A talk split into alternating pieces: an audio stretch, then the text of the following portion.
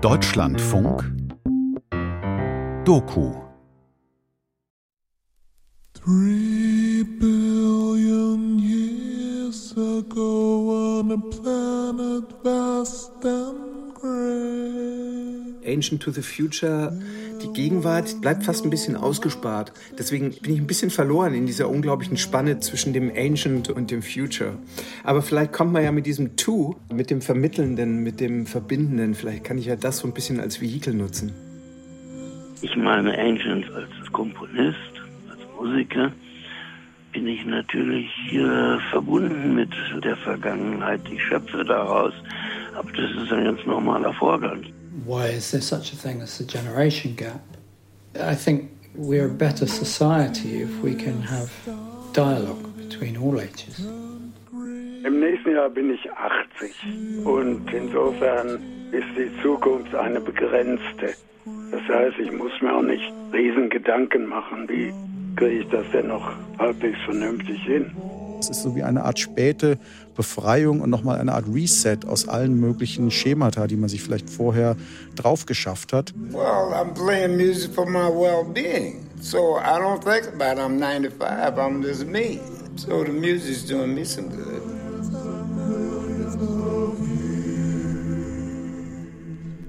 Ancient to the Future. Die junge Musik der Alten. Feature von Olaf Karnig und Volker Zander.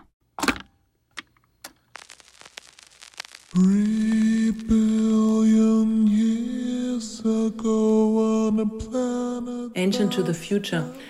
Das erste, woran ich denke, ist so eine Art Kreislauf, so eine Verbundenheit. Also was wir heute als Vergangenheit oder Ancient sehen, war auch mal Gegenwart und war auch mal Zukunft. Und wir waren mal Zukunft, sind Gegenwart, werden Vergangenheit sein.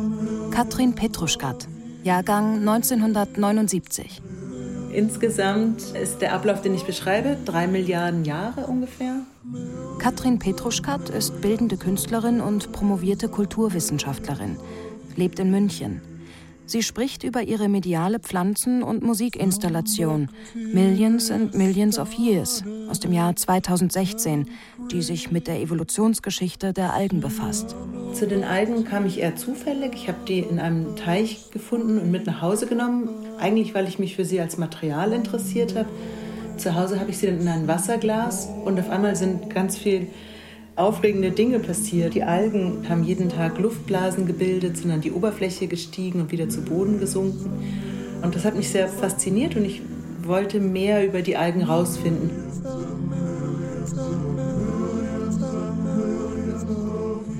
Also wenn man Algen in Suchmaschinen eingibt, kommt man vor allem zu Problematiken, die Algen betreffen, also veralgte Aquarien, Gartenteiche, Terrassenfliesen. Aber auf der anderen Seite findet man auch viele Informationen aus der Evolutionsbiologie, wie Algen eigentlich über Jahrmillionen das Bild von diesem Planeten geprägt haben und eben als erste Lebewesen, die Sauerstoff produzieren, die Atmosphäre gebildet haben, das Leben, wie wir es kennen, auf diesem Planeten ermöglicht haben. Und aus diesem Kontrast daraus hatte ich dann Lust, einen Song für sie zu machen. Und so ist Millions and Millions of Years entstanden. Die Originalaufnahme ist in der normalen Geschwindigkeit und ich habe das auch erstmal nicht langsamer gedacht, sondern die Platte habe ich auch so schneiden lassen. Wenn ich die Platte auf der langsameren Geschwindigkeit abspiele, dann bekommen die Stimmen noch so eine Verfremdung, die einen imaginären Raum aufmacht, der noch stärker das Vergangene, das Langsame, das Nichtmenschliche anspricht.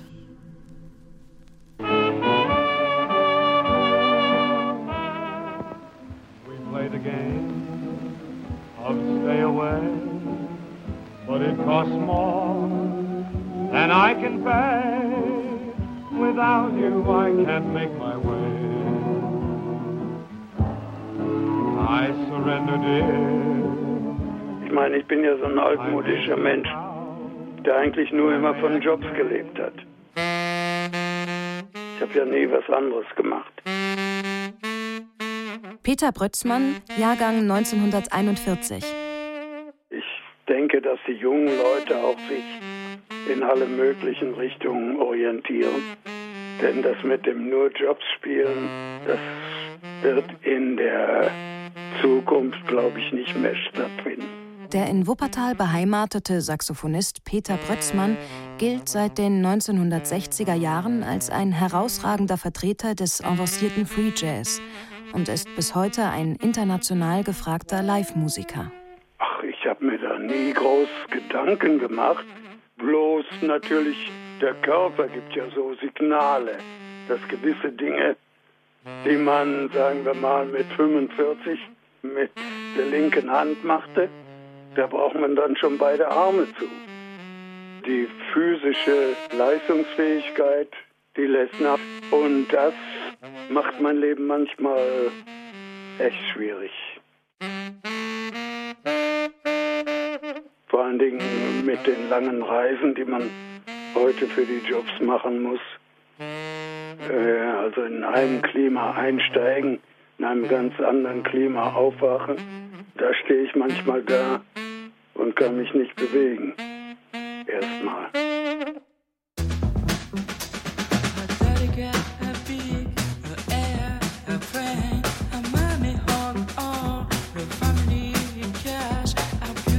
Jede Generation bricht auf ihre Weise mit den Vätern und Müttern und versucht die Tradition und das Überkommene neu zu definieren und auch sich gegen Konventionen zu wenden. Ein ganz normaler Prozess, der immer stattfindet in unserer Kultur. Irmin Schmidt, Jahrgang 1937. Ob er unbedingt in jeder anderen Kultur stattfindet, ist noch die Frage. Aber es definiert sogar in weitgehendem Maße die europäische Zivilisation und Kultur, dass immer alles neu sein muss, dass Originalität also das Brechen mit der Konvention, mit dem Überkommenen, das gehört einfach eigentlich zur Tradition, so seltsam wie es klingt.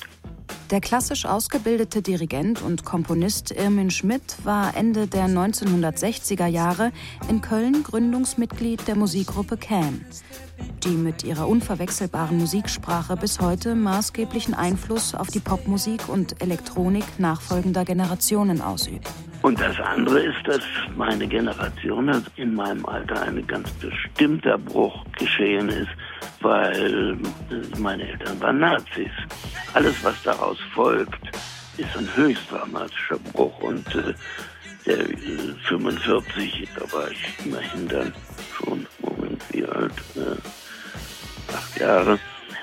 Also da ist natürlich ein gewaltiger Bruch mit aller Vergangenheit zunächst einmal, vor allen Dingen in meiner Jugend passiert, mit dem Kampf gegen, wie konntest du so sein, wie konntest du das überhaupt so denken. In deiner Straße sind Juden weggeschafft worden und du musst das doch gesehen haben. Also solche Gespräche führt nicht jede Generation.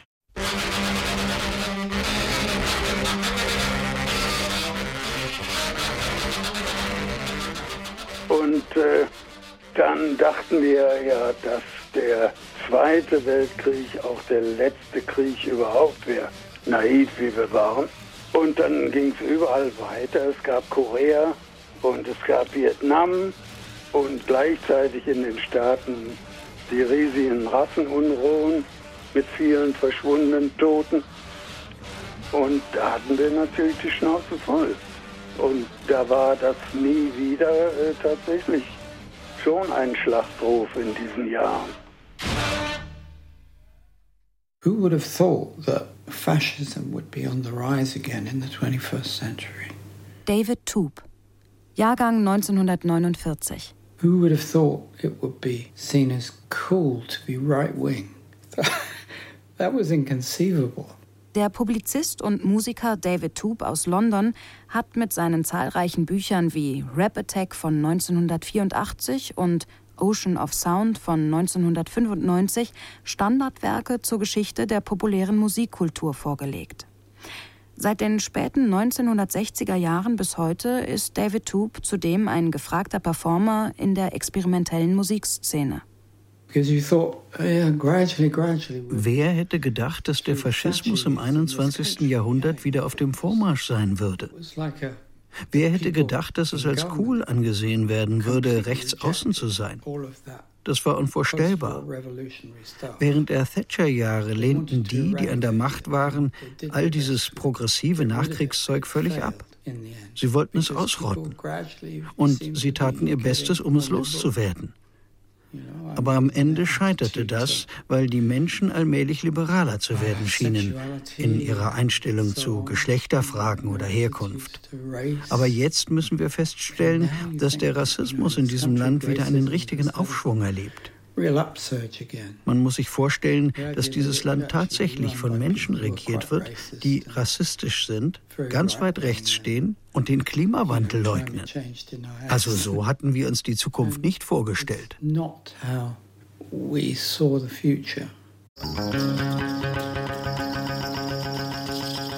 Ich war immer dagegen, äh, so direkte Verbindungen zur politischen Situation zu ziehen. Hade. Wir leben in wilden Zeiten und der Boltzmann spielt ein wildes Saxophon. So einfach ist das Leben nicht. Nein, ich war durch meine Malereigeschichte und die Connections, die ich da hatte, vielleicht ein bisschen auf anderen Wegen. Also ich hatte da schon durch Beuys, durch Namjoon Paik, durch Wolf Hostel eine andere Art zu denken. Also ich war keiner von diesen Jazzmusikern, die unbedingt spielen musste wie der. Und dann kam ein amerikanischer Name. Hey, und mir war das scheißegal. Ich wollte gucken, was steckt äh, in dir, was willst du machen, was kannst du machen.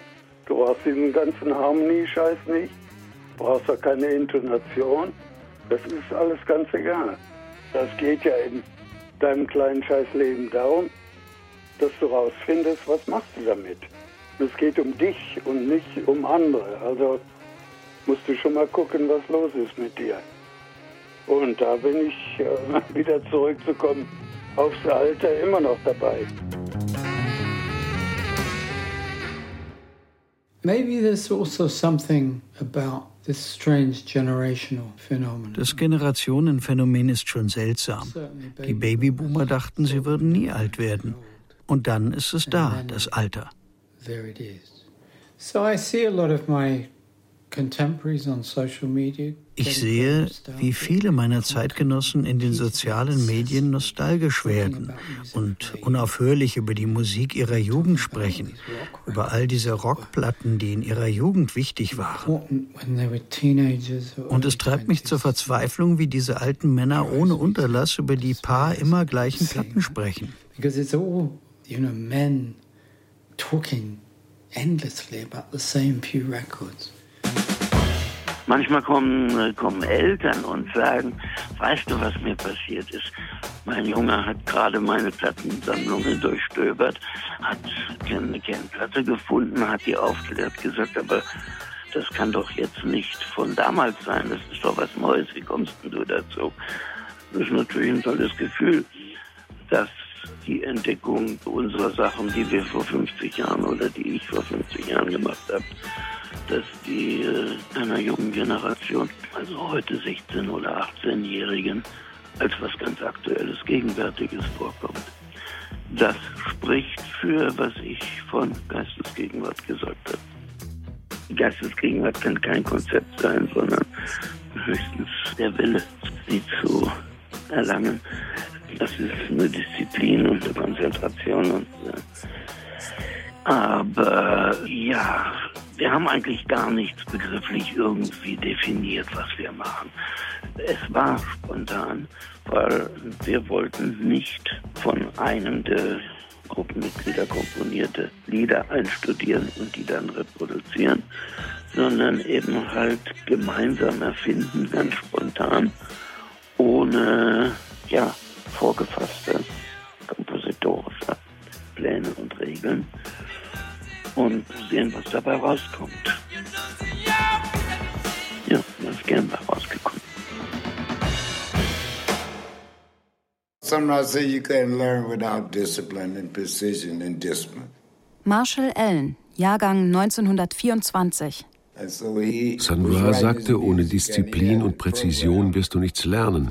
und er entwickelte für uns alle einen Lehrplan mit dem Ziel, Disziplin zu entwickeln. Eine Disziplin ausgerichtet auf die Zukunft und nicht auf Regelkonformität.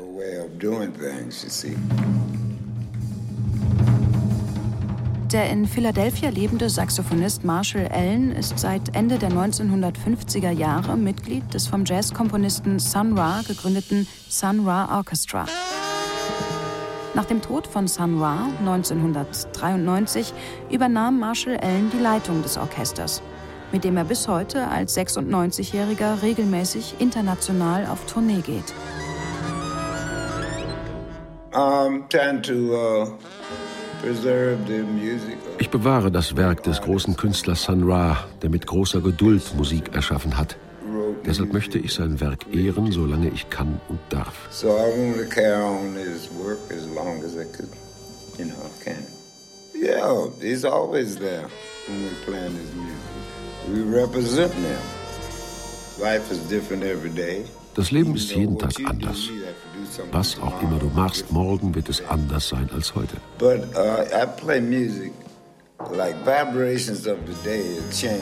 Ich spiele Musik je nach den Schwingungen des Tages, immer ein bisschen anders. Ich tue einfach, was ich tue.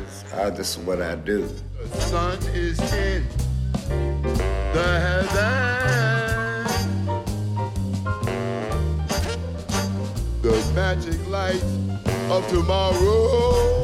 today we play it slightly different. Gestern haben wir es so gespielt, heute spielen wir es anders. Wir können es auch spielen, so wie Sun Ra. Man macht es, wie man denkt. Und dann ist da noch der kreative Geist und da sind die Musiker, die ich einsetze. Ich setze ständig andere Musiker ein. Es ist also jedes Mal ein anderer Vibe. Im Moment habe ich zwei, drei neue Leute in der Band. Das ändert wieder alles.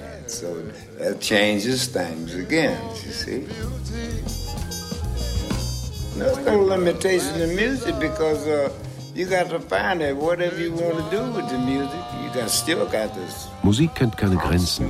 Du bleibst dran und findest raus, was du machen willst und was du nicht machen willst. Du bringst Vorwissen mit und dann brauchst du den Spirit, um zum Unbekannten vorzudringen. Zu dem, was du nicht kennst.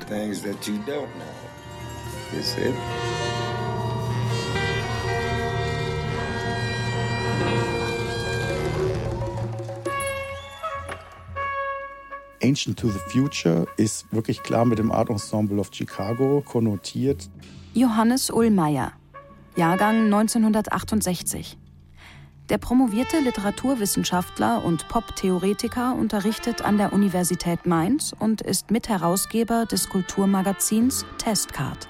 Das ist dieser Konzeptslogan vom Art Ensemble of Chicago für eine sehr sentimentalische, hochreflektierte Zeitdialektik, in ihrem ästhetischen Konzept, nämlich eine Art Aufladung des ästhetischen Modernismus, der sie als Band prägt, als Free Jazz Ensemble, was jetzt nicht unbedingt von den Instrumenten her, aber von den Spielformen, von den Interaktionsformen her zum Zeitpunkt seiner Gründung an der absoluten Avantgarde-Front war.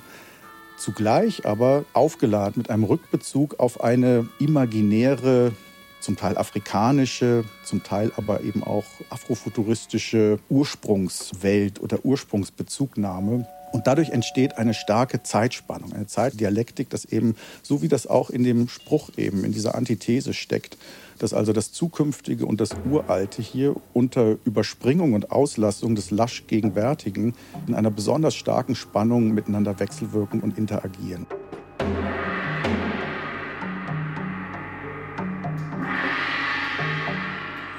Sie haben es auch programmatisch ja umgesetzt mit den Bühnenkostümen, Bühnenbemalungen und so weiter, die bestimmte, zum Teil dann wirklich fast ins Vorgeschichtliche zurückreichende Afro-Traditionen zitieren, aber natürlich auf eine markierte Weise zitieren, sie neu erfinden, neu konzeptionierend zitieren und dabei auch imaginieren. Damit es aber schon trotzdem schaffen, real diese Spannung zu erzeugen.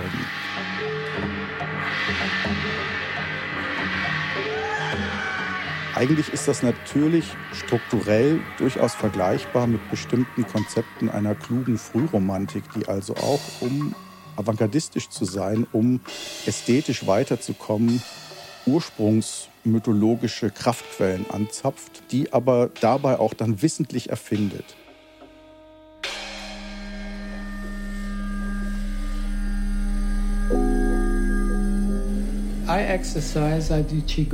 Ich mache Qigong. Ohne das geht es nicht. Sonst verspannt man sich. Also Und ich gebe Konzerte. Vor ein paar Monaten hatte ich einen Auftritt, bei dem ich meine Instrumente auf dem Boden hatte.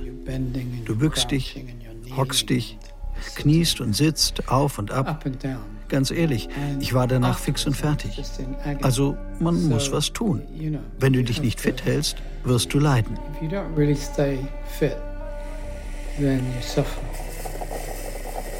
If I'm working in a live situation. Bei meinen Auftritten arbeite ich meist mit Low-Tech.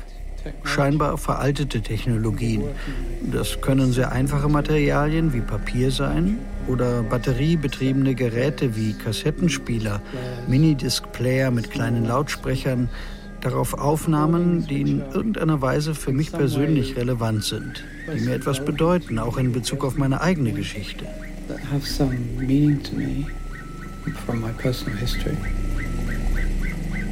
And a lot of what happens is almost allowing the objects to follow their own path, follow their own volition. Und was dabei passiert ist, dass ich diese Klangobjekte ihren eigenen Weg gehen lasse, könnte man sagen, als hätten sie ihren eigenen Willen. Es kommt daher, dass ich seit den späten 1960er Jahren ein Improviser bin. Für mich ist Improvisation eine Art Ursprung, eine Urquelle und alles ist davon geprägt.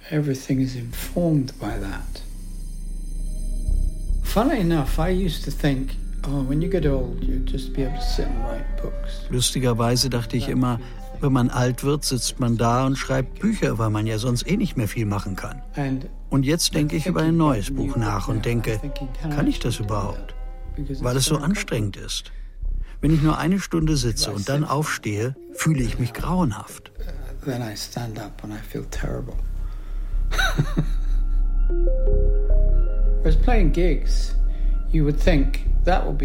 Thing. Wohingegen Konzerte spielen, da würde man denken, das sei anstrengend, weil man ja schwere Koffer schleppt und das ganze Equipment aufbaut und dann steht man da rum, hat seinen Auftritt und dann baut man alles wieder ab. Aber tatsächlich macht mir genau das jetzt richtig Spaß. Zum Teil, weil es eben eine gesellschaftliche Aktivität ist. Mit anderen Musikern oder Künstlern zusammenzuarbeiten, vor Publikum zu spielen und in Gesellschaft zu sein, das ist etwas, was ich genieße. Eine Musik der Alten spielt natürlich auf allen Kanälen, aber es spielt natürlich so unendlich viel Musik auf so unendlich vielen Kanälen, dass es relativ schwierig ist, das Phänomen jetzt wirklich auszuzeichnen. Zum Beispiel einfach Bands, die Fans haben, die jetzt noch CDs kaufen. Das sind vielleicht dann einfach Leute, die vielleicht auch Status Quo hören und dass da also quasi ungleichzeitig zu völligen übrigen Popentwicklung bestimmte Dinge einfach wie in einer Art stationären Einfrierung weiterlaufen. Dabei werden die Leute dann einfach sehr alt, sind aber eben noch präsent. Und das hängt sicherlich auch mit der Kanonisierung und Historisierung zusammen, die natürlich auch ökonomische Gründe hat. Es ist immer sicherer, eine LP-Box mit dem Gesamtwerk von einer Band, die dann schon sicherlich auch einige gute Dinge, die die Leute auch kennen, gemacht haben, nochmal schön aufgeputzt herauszubringen, im Wissen, dass auch die Fans dieser Band jetzt so alt und so besitzend sind, dass sie sich dann diese Box auch werden leisten können. Und die haben eben durch auch diese Teilung dann meistens auch schon so eine Art mythologischen Vorlauf. Bei manchen zerfällt das ja auch richtig, wie jetzt zum Beispiel bei Kraftwerk, die also als Mythos sehr gut funktionieren, die es dann auch als Band immer noch gibt, treten ja dann auch immer noch auf, aber da ist eben schon deutlich auch diese Diskrepanz eben zu sehen, dass das äh, quasi wie eine Art eigenes Reenactment ist. Aber es funktioniert halt auch und das ist vielleicht auch das Einzige, was funktioniert und deswegen auch sehr klug so gemacht. Wir sind die Roboter. für solche mythologischen Bands, die noch in dieser mythenträchtigen Zeit gegründet wurden, ist es ja wahnsinnig attraktiv, diesen Mythos auch zu bearbeiten. Viel attraktiver, als dem jetzt neues Material hinzuzufügen. Nichts Schlimmeres könnte Kraftwerk eben machen. Denn das würde dann ja quasi an deren Klassikern gemessen. Im Pop ist das jetzt eigentlich die erste Generation, wo das jetzt neu sich zusammenfügt und eben hochinteressant ist, weil es im klassischen Pop ja eigentlich überhaupt kein Konzept des Alterns gibt und auch gar kein Konzept des würdigen Alterns. In der auch sehr sozialdarwinistischen Urpop-Version ist es ja so, dass man einfach den Hit der Woche bringen muss. Man muss dafür jung sein, man muss heiß sein und wenn man nicht mehr jung und heiß ist, hat man auch keinen Anspruch mehr, in den Top Ten zu sein. Old man, look at my life. I'm a lot like you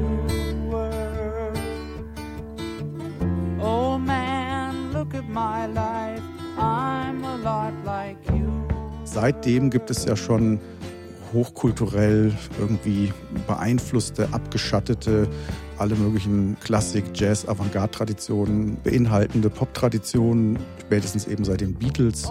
Und seitdem ist natürlich auch dieses Verhältnis wesentlich komplexer. Trotzdem hat es im Pop viel, viel länger gedauert, würdige Alterungsformen herauszubringen, wo Leute also sich selber mit diesen in diesem Urpop nicht vorgesehenen Kategorien des Reifens, des Besserwerdens, des auf einem großen Werkkosmos aufruhen, so wie das eben jetzt Neil Young macht, der also ja jede Platte schon so als eine Art Aszendenten und Hinzufügung zu diesem riesigen Gesamtwerk irgendwie auch sehen kann und auch sehen will. Davon zu trennen wäre das Interesse von Jüngeren, dass also Jüngere jetzt anfangen zu graben und alte, entweder alte Aufnahmen, aber auch wenn es die alten dann auch noch gibt, die alten Personen entdecken, ausgraben aus der Versenkung, in die sie im üblichen Popzyklus natürlich dann irgendwann gefallen sind. Äh, ja auch schrecklicherweise, aber der Pop hatte früher eben wirklich überhaupt keine Möglichkeit, äh, dieses unaktuell werden zu bearbeiten. Die Leute waren dann halt einfach im Schatten oder irgendwo oder waren überhaupt auch nie wirklich in der Mitte. Und jetzt aber plötzlich entsteht ein Interesse und das ist natürlich interessant, wie man das analysieren kann. Und es entsteht dann eben diese Möglichkeit, dass man vielleicht die Gegenwart mit Material aus der Vergangenheit in bestimmten Segmenten sinnvoller bespielen kann, indem man die einspeist, wieder veröffentlicht oder eben auch Leute aus diesen älteren Generationen wieder aktiviert. Und so entsteht eben sehr viel Musik der Alten. This is quite funny. I approached various individuals independently as I quote thought I found them or whatever. Beverly Glenn Copeland Jahrgang 1934. Hier kommt eine lustige Geschichte. Ich bin auf einzelne Leute zugegangen und dachte dann, ich hätte sie zusammengebracht. Die erste Band, mit der ich je gespielt habe, heißt offiziell Indigo Rising. Das sind vier Leute. Kurt Inder, Nick Dorado, Bianca Palmer und Jeremy Costello. Der in Philadelphia geborene, klassisch ausgebildete Sänger Beverly Glenn Copeland war als Komponist lange für das öffentlich-rechtliche Kinderfernsehen in Kanada tätig. Vor wenigen Jahren wurde sein Frühwerk aus den 1970er und 1980er Jahren wiederveröffentlicht und so einem breiten, jungen Publikum zugänglich. Um seine Musik live spielen zu können, gründete Beverly Glenn Copeland in seinem Heimatort Huntsville in Kanada mit lokalen Musikerinnen und Musikern, die zum Teil fast 50 Jahre jünger sind als er, eine Band namens Indigo Rising. Der Bandname nimmt Bezug auf den New Age-Mythos der Indigo Children. Let it go, let it go, yeah. Years ago, back in the 80s, vor vielen Jahren in den 80ern hörte ich zum ersten Mal eine Prophezeiung, in der es hieß, es würde bald auf der Erde eine Gruppe von Wesen geboren werden, die den nächsten Schritt im Wachstum der Menschheit darstellen. Man nannte sie die Indigo-Kinder. Und ihre Nachgeborenen nannte man die Kristallkinder. Die Kristallkinder sind es, die den Politikern auf der Welt zurufen, was ihr tut, verletzt jedes Mitgefühl gegenüber dem Leben auf diesem Planeten. Für uns Menschen, für die Tiere, für die Insekten, für die Bäume und so weiter. when I first heard this prophecy, I was like looking, I was like looking around, oh, where are they? I don't see them, oh, where are they? You know, and then after a while I forgot Nachdem ich die Prophezeiung zum ersten Mal hörte, habe ich lange Ausschau gehalten nach ihnen. Und nach einer Weile hatte ich es dann vergessen. Und vor etwa vier Jahren traf mich der Blitz. Sie sind hier, meine jungen musikalischen Begleiter. Sie alle gehören zu dieser Generation. Jede Generation vor uns stand vor Herausforderungen, denen sie sich stellen musste. Nun zufälligerweise bestand zu der Zeit, als die Indigo-Kinder aufkamen, die Herausforderung darin, dass die Erde so überleben muss, dass wir als Menschen überhaupt weiterhin auf ihr existieren können. Das haben sie verstanden. Und aus diesem Grund sind sie hier. Die allgemeine geschichtsphilosophische Behauptung, dass jede Generation ihre eigene Entelechie haben müsste, die würde ja voraussetzen, dass man genau sagen könnte, wo beginnt die Alterskohorte, wo endet die Alterskohorte, wer genau gehört dazu. Und vor allen Dingen, wenn man das Ganze schon so stark in diesen zeitgenossenschaftlichen Zusammenhang überführt, da wird man früher oder später darauf kommen, dass diese emphatische Art von Zeitgenossenschaft nicht unbedingt an der Alterskohorte nur hängt. Die eminenteste Zeitgenossenschaft in der deutschen Literaturgeschichte waren Goethe und Schiller. Schiller war aber zehn Jahre jünger. Das war aber in dem Moment, wo sie sich kennen und lieben gelernt haben, ab 95 total egal. Die waren sozusagen generationell eins. Die haben die Xenien genau gleich alt an ihre zeitgenössische Gesellschaft geschrieben. Und genauso können ja eben auch heute zum Beispiel Free Jazz Musiker wie Peter Brötzmann mit 40 Jahre jüngeren Leuten selbstverständlich zusammenspielen, aus ihrer Sicht vollkommen selbstverständlich, weil sie keine generationelle Differenz entdecken. Scharfe Generationengrenzen können übersprungen werden. Dann gibt es eben eine emphatische Zeitgenossenschaft, in der eben zum Beispiel Heather Lee und Peter Brötzmann im selben Moment zusammen etwas machen können, trotz dieser Alterskohortenunterschiede und trotz dieser Instrumentenunterschiede. Und dann hat man aber eben gerade keinen generationellen Bezug mehr, sondern wirklich eine emphatische Zeitgenossenschaft.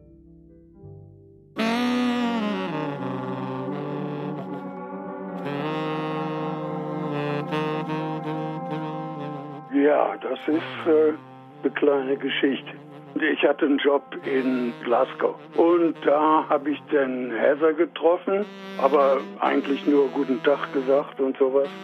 Und dann kriegte ich aber ein paar Wochen später eine Anfrage, ob ich denn mit ihr bei dem großen Glasgow Festival äh, spielen würde. Naja, da habe ich erstmal gedacht, was ist eine Pedal Steel Gitarre? Aber da ich immer ganz neugierig bin, habe ich dann gesagt, okay, versuchen wir es. Und äh, das hat dann auf den ersten Blick vom ersten Ton an funktioniert. Da stimmte die Chemie und alles ging gut zusammen. Ja, und das war jetzt so fünf, fünf Jahre her.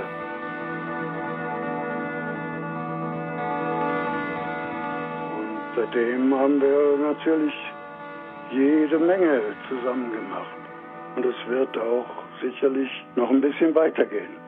Weil es gibt immer wieder was zu entdecken und rauszufinden. Und es ist schon eine gute Zusammenarbeit mit ihr. Und das ist natürlich auch ein ganz, ganz wichtiger Punkt. Also gerade wenn man solche äh, außergewöhnliche Zusammensetzungen an Instrumenten hat, muss da schon mehr sein als nur ein äh, professionelles Verständnis. Da muss man schon wirklich investieren. Shaheen Ewald ist ein Labelmacher aus Los Angeles, macht das Label Narnak Records mag Maus und Mars, mag Lee Scratch Perry und hatte schon lange den Gedanken, dass Lee Scratch Perry und Maus und Mars eine sehr gute, eine gute Kombination wären und er wollte das irgendwie möglich machen und hat dann wirklich alle Bewegungen initiiert, um uns irgendwie zusammenzubringen und das ist ihm auch gelungen. Ja. Jan Werner, Jahrgang 1969. Der Berliner Musikproduzent bildet zusammen mit Andy Thoma die international bekannte elektronische Musikgruppe Mouse on Mars – die in den vergangenen Jahren mit außergewöhnlichen Künstlerkooperationen aufgefallen ist. Jan Werner berichtet hier von der Zusammenarbeit mit dem jamaikanischen Musiker und Vokalisten Lee Scratch Perry, Jahrgang 1936, der vor allem in den 1970er Jahren mit seinen innovativen Studiotechniken die Musikproduktion revolutionierte.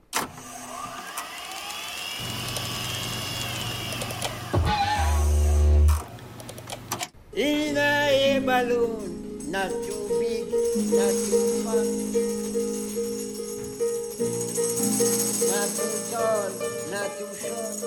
Und Lee Sketch Perry kam dann, war dann bei uns im Studio und es war ein unfassbares langes Wochenende intensiv und wir haben sofort eigentlich ziemlich gut gefunkt. Also er ist Mitte 80, aber äh, ist eigentlich nicht relevant. Klar ist er älter als wir, aber, aber eigentlich ist er sehr frei und was uns im Vorfeld der Zusammenarbeit auch gesagt wurde, ist, ähm, er würde überhaupt nicht auf Reggae stehen und wir sollen noch bitte davon absehen, irgendwelche Reggae-Grooves ihm vorzuspielen oder zu glauben, er würde total abgehen, wenn man ihm irgendwie so, so Reggae-Phrasen und Stereotypien irgendwie anbietet klar, womit er sein Geld verdient, ist ja mit so Dub-Sachen oder auf irgendwie auf Reggae-Festivals oder eben in so einer Reggae-Dub-Community. Irgendwie, da ist er ja wirklich ein Riesenname, aber das, das ist eigentlich echt nicht sein, sein Interessensgebiet. Er, eigentlich hört er gerne zu und er ist wahnsinnig schnell.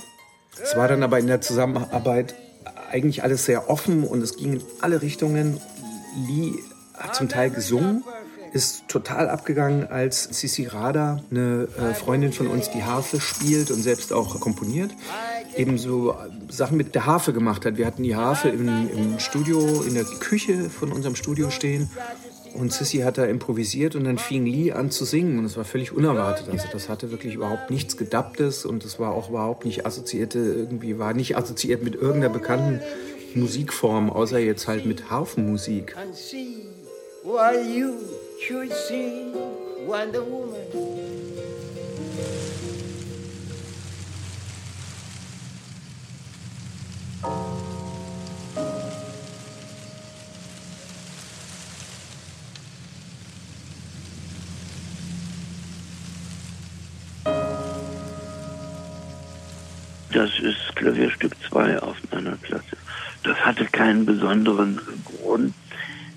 Platte ist total spontan eingespielt worden. Ich habe die Stücke nicht komponiert und dann gespielt, sondern ich habe sie, ja, improvisiert ist eben nicht genau der richtige Terminus dafür, aber ich habe sie einfach spontan erfunden und gespielt. Und trotzdem gab es gewisse geplante Sachen, wie zum Beispiel diese Atmosphäre, diese Einspielgeschichte, dass ich rausgegangen bin mit dem Schilf und dem Bambus, habe ich das Schilf und den Bambus geschüttelt und bin durchgegangen und dadurch sind diese schönen, äh, diese Geräusche entstanden, diese von den Blättern. Und dann ist ein Flugzeug über uns rüber geflogen, so ein kleines. Und das haben wir alles äh, aufgenommen und mit drin gelassen. Und ja, ich habe das gemacht und dann habe ich das Laufen in die Kopfhörer gekriegt und habe dazu was gespielt. Und das war's. Das war ein Einfall, den ich nicht besonders kommentieren kann. Er hatte keinen anderen Bezug als eben halt dieser Einfall. Ich mache diese, die mir immer sehr magisch erscheinen, diese, wenn der Wind hier vor der Terrasse durch den Bambus geht. Das ist ein ganz spezielles Geräusch, was ich sehr liebe. Also wollte ich das mal mit in einer Komposition drin haben. Das macht eine Atmosphäre oder eine Stimmung, aber das geht, das ist ein kompositorischer Bestandteil. Und ich fand das für die Aufführung, weil es, ja, weil es irgendwie eine, für live eine ganz besondere, ja, eine besondere Atmosphäre schafft, wenn man mit so einem Einspielband arbeitet, dann ist man nicht so ganz alleine am Klavier. Man, das ist auch ein Grund. Ich habe es ausgewählt, weil ich fand, das passt, mehr nicht. Es funktioniert einfach live von den Sachen. Ich kann die eigentlich, kann ich die fünf Klavierstücke nicht reproduzieren. Tue ich auch nicht.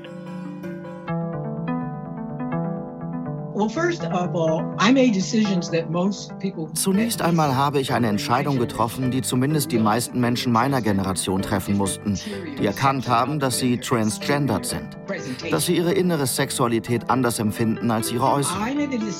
Ich traf die Entscheidung, keine Hormone zu nehmen, weil ich das Gefühl hatte, diese unglaubliche Stimme mitbekommen zu haben. Und dass, wenn ich Hormone nehmen würde, ich nicht wissen könnte, welche Auswirkung das haben könnte. Ich wollte auf keinen Fall zulassen, dass irgendetwas die Art und Weise beeinträchtigt, das weiterzugeben, was das Universum mir mitgegeben hat.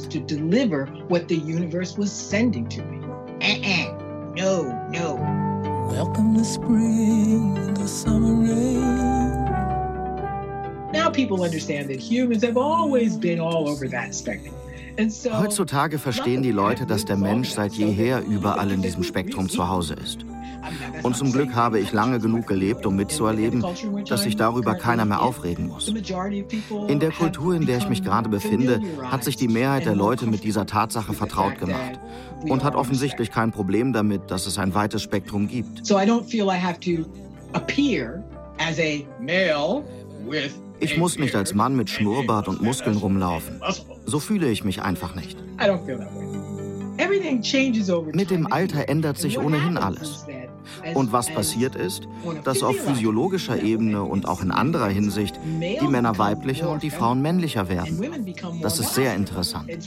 Die wunderbarsten Männer, die ich kenne, die heterosexuell sind, haben Zugang zu ihrer weiblichen Seite gefunden. Und die wunderbarsten Frauen, die ich kenne, die heterosexuell sind, haben Zugang zu ihrer männlichen Seite gefunden. Na also, geht doch. diesem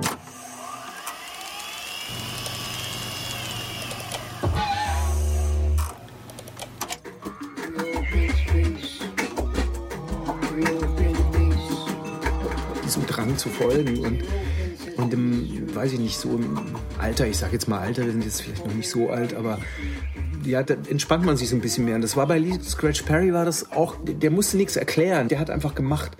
Also eine seiner ersten Amtshandlungen war bei uns im Studio mit einem großen Filzstift einfach an die Studiowand irgendwie so einen Schwur draufzuschreiben. Er hat auch unser ganzes Studio voodoofiziert. Ja, also es gab so verschiedene Divinations, also Darreichungen, Opfergaben, halb ausgelöffelte Mangos mit ein bisschen Reis und ein bisschen Knoblauch. Überall lagen Knoblauchzehen. Es wurden kleine Bilder aufgehängt. Die wurden dann nochmal mit dem Filzer verarbeitet. Wie gesagt, dann auch Tags auf unserer Studiowand ähm, Schwüre.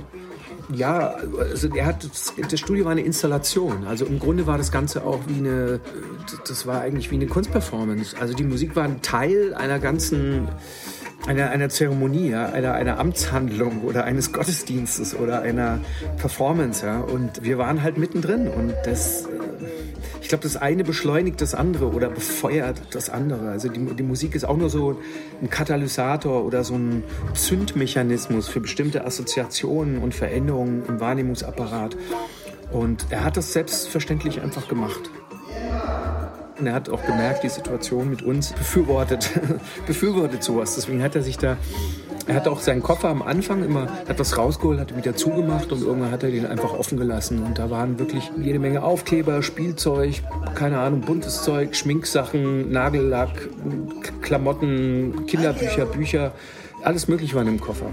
Und das war so sein, ja, so ein Zeremonienmeister. Das hatte, das hatte was von einem Schamanen, ne? Also, und ich glaube, dieser Voodoo-Aspekt, also, dass man so das, das nicht erwartbare und nicht beschreibbare, also das, was sich jetzt rational zumindest so nicht beschreiben lässt, ähm, nicht auf den Punkt bringen lässt, nicht analysieren lässt, weil es eben noch nicht da ist, dass man das zulässt und in die Alltäglichkeit mit integriert. Das ist eigentlich dieser Gedanke des Voodoo, dass man im Grunde alles, auch die sogenannten leblosen Objekte, die materiellen, das ist das pure Material, dass man das aktivieren und zum Leben erwecken kann. Das ist ja eigentlich der Grundgedanke des Voodoo und das ist vielleicht das, was das verbindendste Element war unserer Kooperation, ne? dass man es halt nicht wissen kann.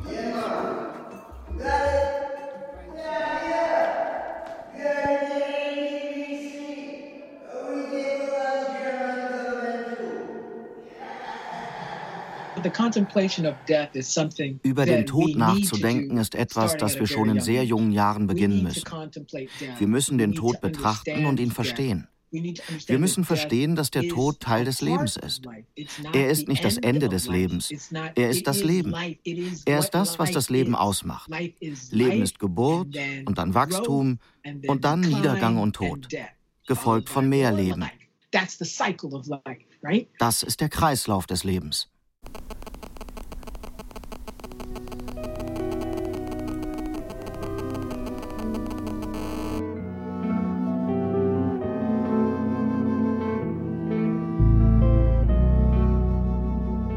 Blackstar von David Bowie ist sicherlich eines dieser Stücke, die Generationenverhältnisse explizit gemacht haben, dass man also auch als Nachgeborener doch ziemlich distanzloser Bowie-Fan dann zwar schon mit historischer Sicht auf diese verschiedenen Werkphasen, aber doch auch sehr nah mit dieser Person mitgealtert ist, aber in dieser ideellen Zeitgenossenschaft, wo David Bowie eigentlich überhaupt kein Alter hatte als Star, sondern im Prinzip, ja, wenn überhaupt dann virtuell gleich alt war wie man selber, aber das äh, müsste man sich gar nicht klar machen. Und Bowie singt hörbar mit einer Idee, wie kann ich als Popstar, als Bowie, der auch schon weiß, dass er auch schon vorher und seit er ein Thin White Duke war und seit er Ziggy Stardust war, dass er teilentzeitlicht ist eigentlich, dass er nicht unbedingt nur Teil der Realzeit ist, sondern eben dieses Transzendenzmoment sowieso schon immer hat als Star. Wie kann er das mit dem realen Tod so konfrontieren, dass auch das in dieser Werkform stimmig ist? Das ist quasi der, der intellektuelle Anteil, der einen dann daran auch nochmal besonders rührt, jetzt unabhängig von der unmittelbaren Fantrauer und Fanverzweiflung. Und natürlich auch der Einsicht, dass es eben doch einen generationellen Unterschied gibt. Die Schwere entsteht wirklich nur aus dem Zugleich von doch körperlicher, irdischer Sterblichkeit eben bei David Bowie und der unglaublichen Wucht dieser Selbsttranszendierung die dem vorangegangen ist.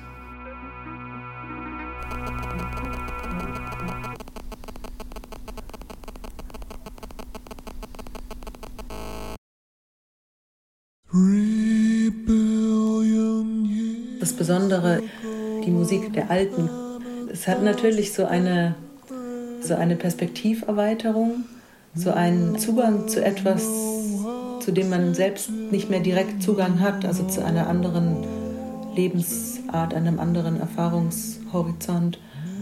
Ich könnte das jetzt aber gar nicht so bewusst beschreiben. Ich denke, das ist mir vielleicht eher was, wozu man sich unbewusst hingezogen fühlt.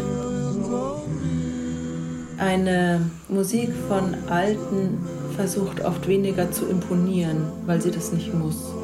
Es hat oft was sehr Gelassenes, Aufgeräumtes, Wohlwollendes was sich nicht mehr beweisen muss. Und diese Art der Haltung kann sehr wohltuend und entspannend sein oder kann ein sehr positives Gefühl vermitteln. Also Magie wird oft entfernten Dingen zugesprochen. Jemand, der alt ist, hat vielleicht noch Verbindung zu einer vergangenen Welt äh, und hat Zugriff auf Wissen, auf das die Jungen nicht Zugriff haben. Er hat natürlich auch viel Erfahrungen. Das trifft auf den Magier, die Magierin genauso zu wie auf den Techniker. Man möchte gerne einen alten, erfahrenen Techniker, der das alles schon mal gemacht hat und jedes Problem schon mal äh, in live gesehen hat. Ich würde sagen, Musik ist eine Form von Magie, weil sie zwar auf der einen Seite technische Aspekte hat, also es ist erlernbar, auf der anderen Seite aber Menschen beeinflusst und zu dem gehört, was der Anthropologe Alfred Gell als Technology of Enchantment bezeichnen würde, also die Technik der Verzückung und die Möglichkeit bietet, andere Menschen zu beeinflussen, vielleicht zu überzeugen, zu etwas zu bewegen und insofern eine Form der Magie.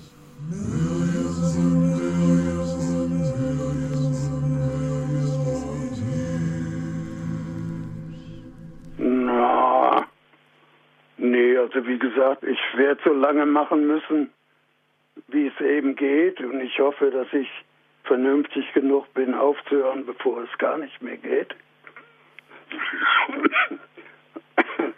Aber es gibt auch gar keine andere Möglichkeit. Ich gehöre noch zu den Leuten, die so lange spielen müssen, bis weil es gab keine Reichtümer anzusparen. Und das ist eine, eine Überlegung wert, ob man die Altersvorsorge selbstständigen Musikern nur sie ihnen selbst überlässt oder ob man mal äh, Systeme findet, die einem doch äh, ein bisschen die Sorge wegnehmen. If you're living in the past, you are living with depression. If you're living in the future, you are living with anxiety. If you're living right now, you're living. Yeah, things like that. Wie man im Moment sieht, kann die Zukunft von einer Sekunde auf die andere ganz anders aussehen, als man sich das vorgestellt hat. Das heißt, was worum es geht, ist so viel Gegenwart wie möglich in den Griff zu kriegen. Well, it, it's creative music, create the vibrations of the day. I had to find out playing music for my well-being first. You play music for your well-being, then you can give something to others. So if it wasn't doing me any good, I wouldn't give it to you. I wouldn't play it to the public. I just wouldn't play it, you know. So music is a language. Music heals. So I say, if I play music for my well-being and it, then I'm, I'm following the code of the music. The music will heal you, music make you happy, music make you cry, music do all these things. So I'm doing it for my well-being so I can give others something.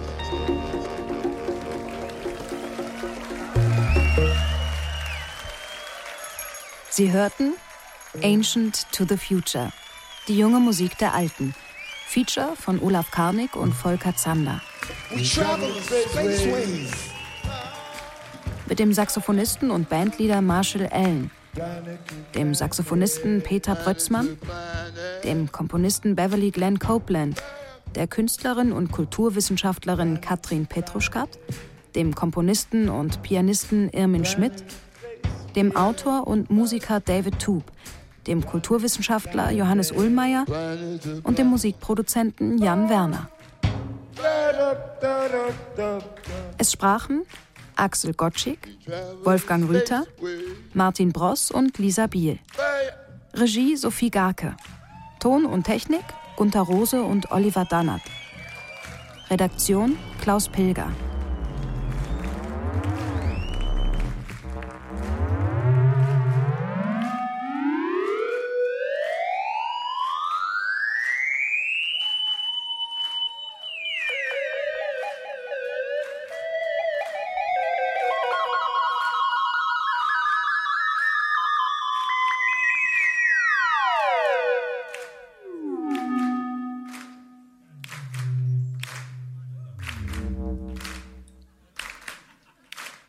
Produktion Deutschlandfunk 2020